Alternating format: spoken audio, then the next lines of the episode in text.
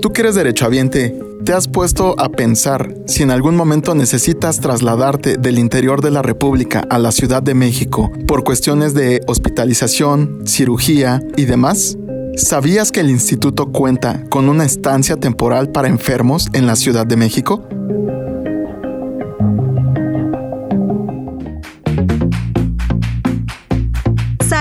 Turismo, cultura, Deporte. Educación.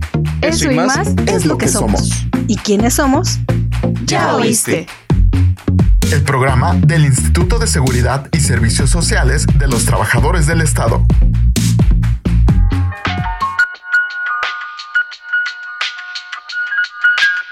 Sean ustedes bienvenidos a un podcast más de Ya Oíste.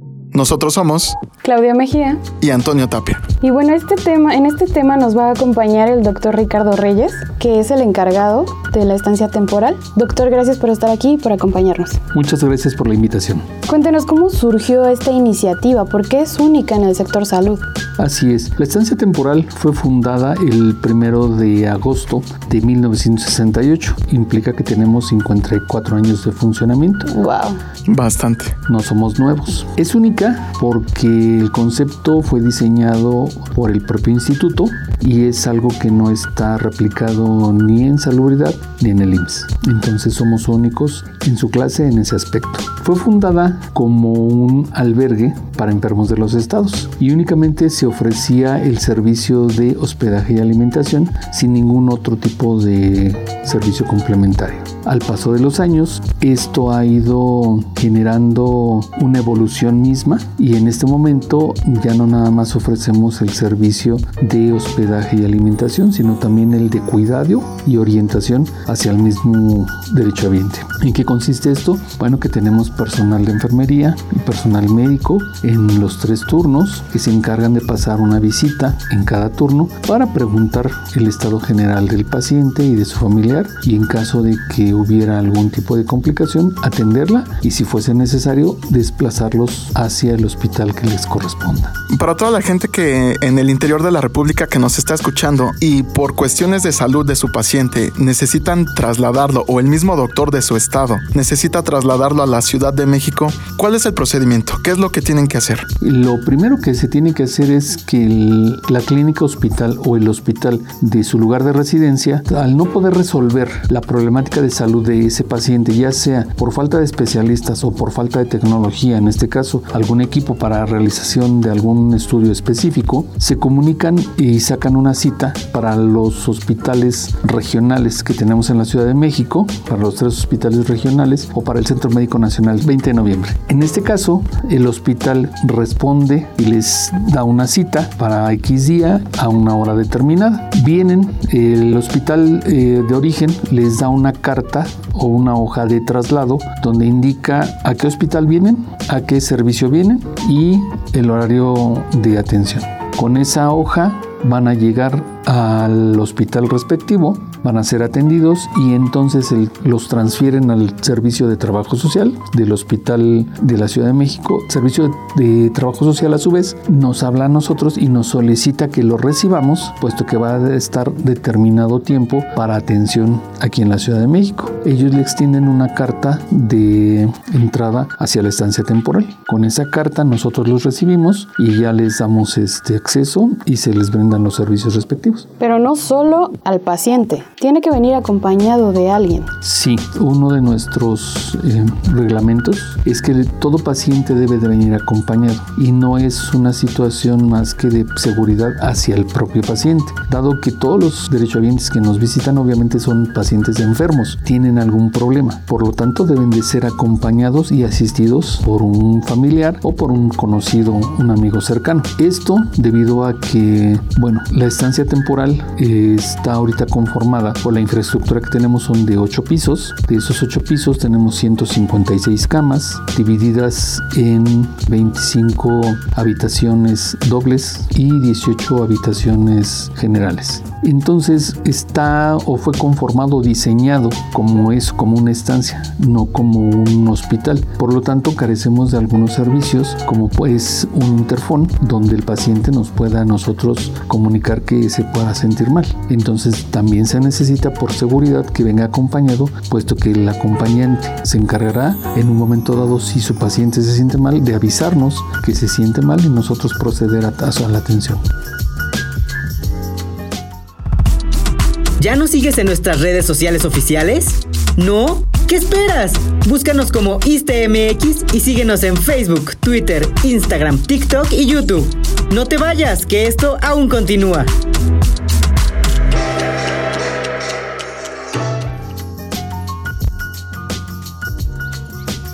Para que la gente le quede más claro, esta estancia temporal es exclusiva y únicamente para después de ir a revisión médica a diverso hospital, ya sea el 20 de noviembre, por ejemplo, regresan a esta habitación, a esta estancia temporal para descansar, para posteriormente al otro día ir a otra consulta, a otros análisis, etcétera. ¿Es correcto? Es correcto. Me imaginé, bueno, ahorita la gente se va a estar imaginando, ay, es un hotel de cinco estrellas. No, creo que no. Aquí también estábamos hablando de que hay que pagar una cuota, los acompañantes tienen que pagar una cuota. Bueno, sí. Primero, decir, no somos un hotel de cinco estrellas, somos un albergue y damos un hospedaje digno, pero austero, no tenemos lujos. Sí, que también la gente no se dé la idea de que tienen eh, servicio al cuarto, Pues este, alberca, decía, sí. etcétera, ¿no? Justo que la gente va a decir, ay, un hotel de cinco estrellas ya la hice, ¿no? Sí, Ya- claro. Pero no de es eso, como lo dice el doctor, es mucho mejor que venir del interior de la República, hospedarte en un hotel, el que sea, los costos aumentan, el gasto aumenta para el derechohabiente. En cambio, este servicio de estancia temporal le da un respiro en el gasto personal de cada paciente. Y yo creo que también es un apoyo para gente que no tiene conocidos aquí, no tiene conocidos, no tiene familiares que residan aquí y entonces, ¿qué voy a hacer, no?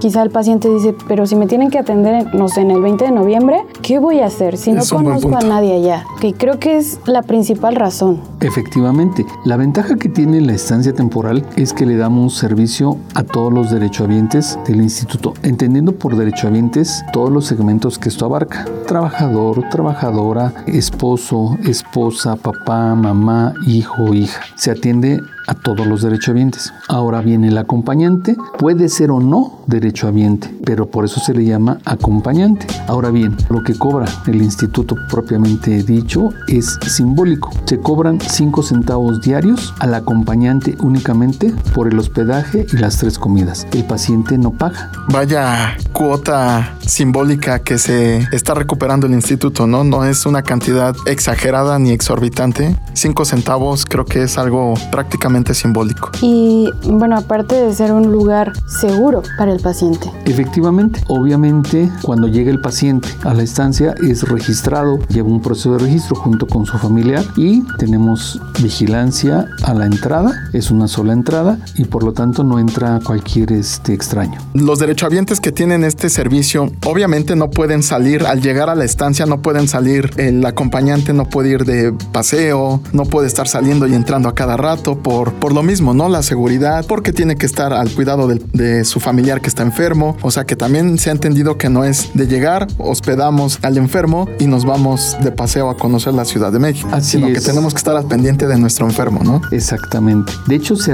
se acepta únicamente un familiar por paciente. En casos excepcionales o en casos específicos, por ejemplo, pacientes pediátricos, se acepta a los papás, a los dos como acompañantes, por obvias razones. En caso de pacientes que vienen a un procedimiento mayor, que si los tenemos, por ejemplo, trasplante renal, también se aceptan dos acompañantes debido a que el paciente va a estar hospitalizado un buen rato y tienen que estar acompañados en el hospital. Entonces se necesitan dos familiares para que se vayan rolando mientras uno está en la estancia reponiéndose del desgaste, el otro está en el hospital y se van cambiando un día y un día. Entonces les damos asilo a las dos, a los dos acompañantes, pero son casos específicos. Yo quiero imaginar, o sea, si de por sí yo cuando viajo me siento así como de quiero mi casa, o sea, me siento rara, ¿no? Imagínate un enfermo, un paciente que viaja a una ciudad que quizá ni conoce, está enfermo y sí trae a su acompañante, pero siento que necesita un apoyo emocional, aparte de. Sí, brindamos servicio de trabajo social,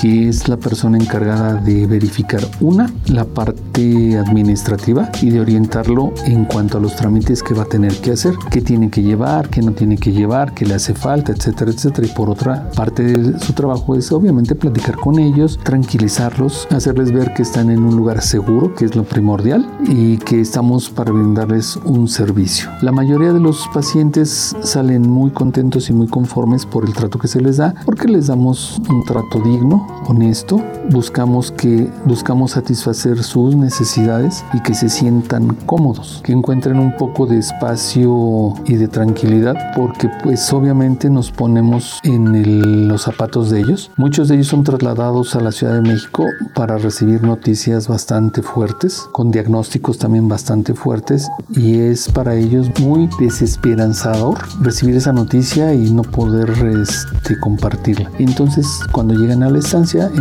encuentran un lugar tranquilo, un lugar propio para estar relajados y para escucharlos también. Encuentran como ese calor humano, ¿no? Exactamente. Aparte de humano médico también. Sí. Los traslados de la estancia temporal hacia el hospital son cubiertos por el derechohabiente o los otorga el instituto. No, el traslado de la estancia al hospital y de regreso es por cuenta propia del derechohabiente. Únicamente contamos nosotros con servicio de ambulancia, apoyamos de manera normal a las unidades eh, médicas de primer nivel y segundo nivel que se localizan en la zona norte de la Ciudad de México para traslados programados, pero también los pacientes que se llegan a sentir mal de la estancia y que necesitan ser llevados al hospital, utilizamos las ambulancias para trasladarlo. ¿Este servicio se brinda a las 24 horas del día? Bueno, más bien está abierto el...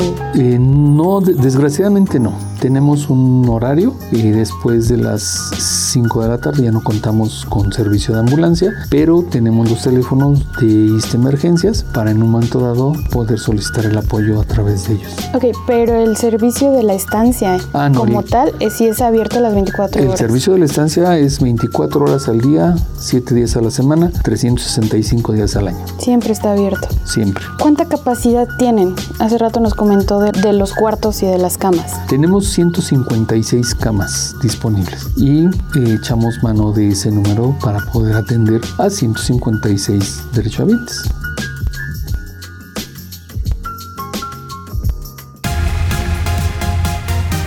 Hey tú, no te muevas de ahí, porque seguimos aquí. Esto aún no termina. Y si te perdiste algún programa, puedes escucharlo en tu streaming favorito. Estamos como Este Podcast.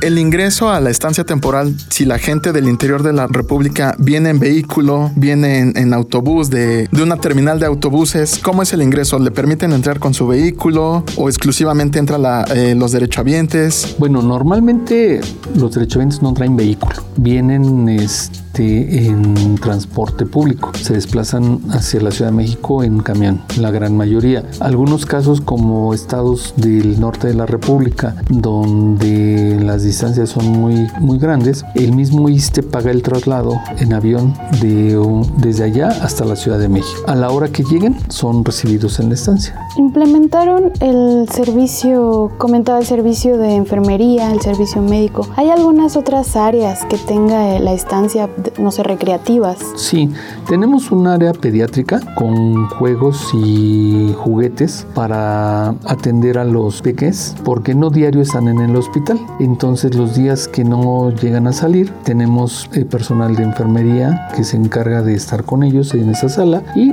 ponerlos eh, a jugar. Y también tenemos una sala de televisión para que los adultos puedan ir y ver un rato la televisión y distraerse. ¿Hay un límite de estancia en este albergue? Se les, se les brinda la atención todo el tiempo que dure su tratamiento o su manejo médico en la Ciudad de México. Tenemos el caso de personas que han llegado desde, tenemos ahorita el caso de un paciente que está internado en el Centro Médico Nacional 20 de noviembre. Él llegó desde el mes de marzo y sigue ahí con nosotros. Es decir, esto lo establece el médico tratante Así o el es. hospital. Correcto. Digo, debe de haber casos en que la gente diga es que no me quiero ir, porque me sigo sintiendo mal, o estoy bien aquí? ¿Qué hacen en esos casos? Bueno, esencialmente seguimos las indicaciones del médico tratante. Nosotros no tenemos inconveniente en seguir brindando la atención, pero quien nos da la pauta para saber cuánto tiempo van a permanecer es el médico tratante. Obviamente el médico tratante nos manda una hoja de evolución junto con una hoja de trabajo social donde al paciente se le señala un número X de días de estancia. Si va a requerir más, se llama prolongación. Nos mandan una prolongación de estancia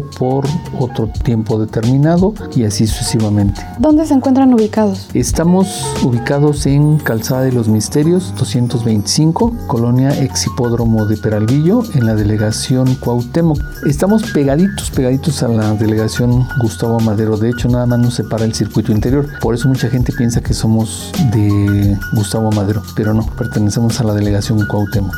Es un Team Cuauhtémoc. Así es. En cuanto a la alimentación, al principio comentaba que son tres alimentos al día. ¿Qué pasa si el paciente y su acompañante por los tratamientos o lo que sea se la pasan todo el día en el hospital? Cuando llegan a la hora que tengan que llegar a la estancia, ¿les cubren algún alimento o se tienen que esperar hasta el siguiente turno? Les cubrimos un lunch. No tenemos servicio de comedor 24 horas al día. Tenemos únicamente en turno matutino y vespertino. El servicio de comedor se cierra a las 7 y media de la noche. De tal manera que los pacientes que llegan después de esa hora, tenemos un pequeño lunch preparado que se deja ya para que los pacientes que no alcanzaron a comer pues coman algo y al otro día el servicio se inicia a partir de las 7 de la mañana. O sea que se pueden ir prácticamente desayunados a su hospital. Así es. ¿Esta estancia tiene un servicio de nutrición? Me refiero a que algún paciente que necesite alguna dieta específica tenga a la mano el servicio de nutrición. Sí, el servicio de nutrición es una nutrióloga y es la encargada de manejar todo el servicio de la cocina. Entonces, cuando a un paciente se le receta una dieta específica, se le entrega a la jefa del área, a la licencia de nutrición, se le entrega ese, esa dieta y ella se encarga de que ese paciente se le dé lo que está prescrito por el médico. ¿Hay algunas restricciones que la estancia no permite ingresar a los derechohabientes o a los acompañantes? Como no sé, me puedo imaginar una cobija, un, no sé, una tableta para utilizarla como televisión, etcétera. No, lo, las únicas restricciones van encaminadas a la, a la seguridad únicamente. En este caso no se permiten obviamente armas de fuego, armas punzocortantes y todo aquello que pudiera poner en peligro la integridad de los derechohabientes. Por lo demás, si ellos gustan llevar sus cobijas, si quieren llevar una tablet, Un sleeping, este, lo pueden, lo pueden llevar sin mayor problema. Y cosas que se sientan ellos cómodos, ¿no? Para su estancia. Así es, porque el servicio que damos, como lo comenté, es austero. Las habitaciones no cuentan con televisión, por eso tenemos un área de televisión. No tenemos propiamente, también lo dije, una, un interfón. Entonces, este, buscamos mantener la comodidad del paciente, pero sin, sin grandes lujos. Cada habitación, eso sí, tiene su propio baño. No, es, no son baños comunitarios, o sea, cada habitación tiene su baño para que pues, se pueda mantener su privacidad. Qué padre. Aunque este, esta estancia, albergue antes, tiene mucho tiempo, estábamos muy ignorantes de que existiera. Digo, hay mucha gente que no sabe, y mucho menos la gente de foránea. Digo, quizá eh, ya en, en los hospitales que les toca, que los estén atendiendo, les comentan, ¿no? Pero aquí en la Ciudad de México creo que estábamos ignorantes por lo mismo, porque no, no se albergan pacientes de la Ciudad de México, quizá. Exactamente. De hecho, nos conocen más en, en provincia. En los estados de la República Mexicana tenemos mayor difusión y somos más conocidos que en la propia Ciudad de México por esa misma razón. Como no damos albergue a los pacientes originarios de la Ciudad de México, no nos necesitan, obviamente pasamos desapercibidos. Pero los estados de la República que más pacientes nos refieren, que son esencialmente los pacientes, los estados del sur-sureste, este, pues somos ampliamente conocidos Y requeridos. y requeridos. Así es. Este es un atento llamado a toda la gente del interior de la República que nos está escuchando, que si por alguna razón no sabían de, de la existencia de esta estancia temporal y si su paciente o tú mismo que nos escuchas consideran o tu doctor considera que tu tratamiento deba ser atendido en la Ciudad de México, busca información que te dé lo necesario para que tú ocupes la estancia temporal que está aquí en la Ciudad de México. Hablando de esto, ¿tienen algún teléfono donde se puedan comunicar? Sí, deberían de comunicarse directamente a Istetel y pedir la red 22440, que es la de la estancia, y con todo gusto los atendemos. Tomen nota, tomen nota extensión 22440. 440. Y el número de Istitel es 55 4000 Extensión 22440. Repito, extensión 22440. A mí me parece muy padre esta iniciativa que ya lleva muchos años, pero lo que más es interesante y que más es gratificante saberlo es que apapachan a los pacientes y a los familiares cuando están pasando por un momento muy, muy importante y quizá desesperanzador, como lo mencionó. Es también importante que tengan esa compañía por parte de ustedes. Muchas felicidades por eso. Gracias. Y debo de reconocer el trabajo de todos los compañeros, trabajadores de la estancia temporal, porque todos ponen de su parte para que los derechohabientes se sientan cálidos, apapachados, que sientan que sí nos importan y que estamos para ayudarles. Claro, y si tú nos estás escuchando, tu persona que está haciendo la limpieza, tu policía de seguridad que todos los días recibe a los visitantes de esta estancia temporal, trabajador social, doctora, enfermera, nutrióloga de la estancia temporal del instituto, de verdad tu trabajo es muy importante, es muy arduo y de verdad te agradecemos de que atiendas a todas las personas que vienen del interior de la República y se sientan cobijados y apapachados por cada uno de ustedes. Muchas gracias, de verdad. Y gracias por estar aquí, doctor. Para nada, al contrario, gracias por la invitación y esperemos que esto llegue a oídos de todos los derechohabientes para que sepan que el instituto trabaja y trabaja por ellos. No todo es malo en el instituto. Hay cosas buenas y esta es una de ellas. Una muy buena. Bueno, a ti que nos escuchas, ya lo sabes. Ahora ya sabes que existe una estancia temporal para los pacientes foráneos. Nos escuchamos en un siguiente programa. Yo fui Claudia Mejía. Y yo Antonio Tapia. Hasta pronto.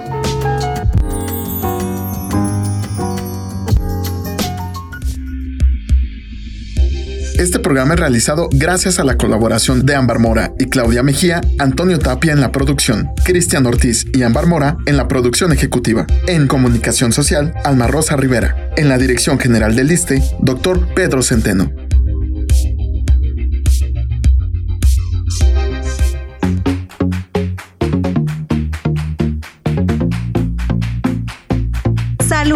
turismo, cultura, deporte, educación.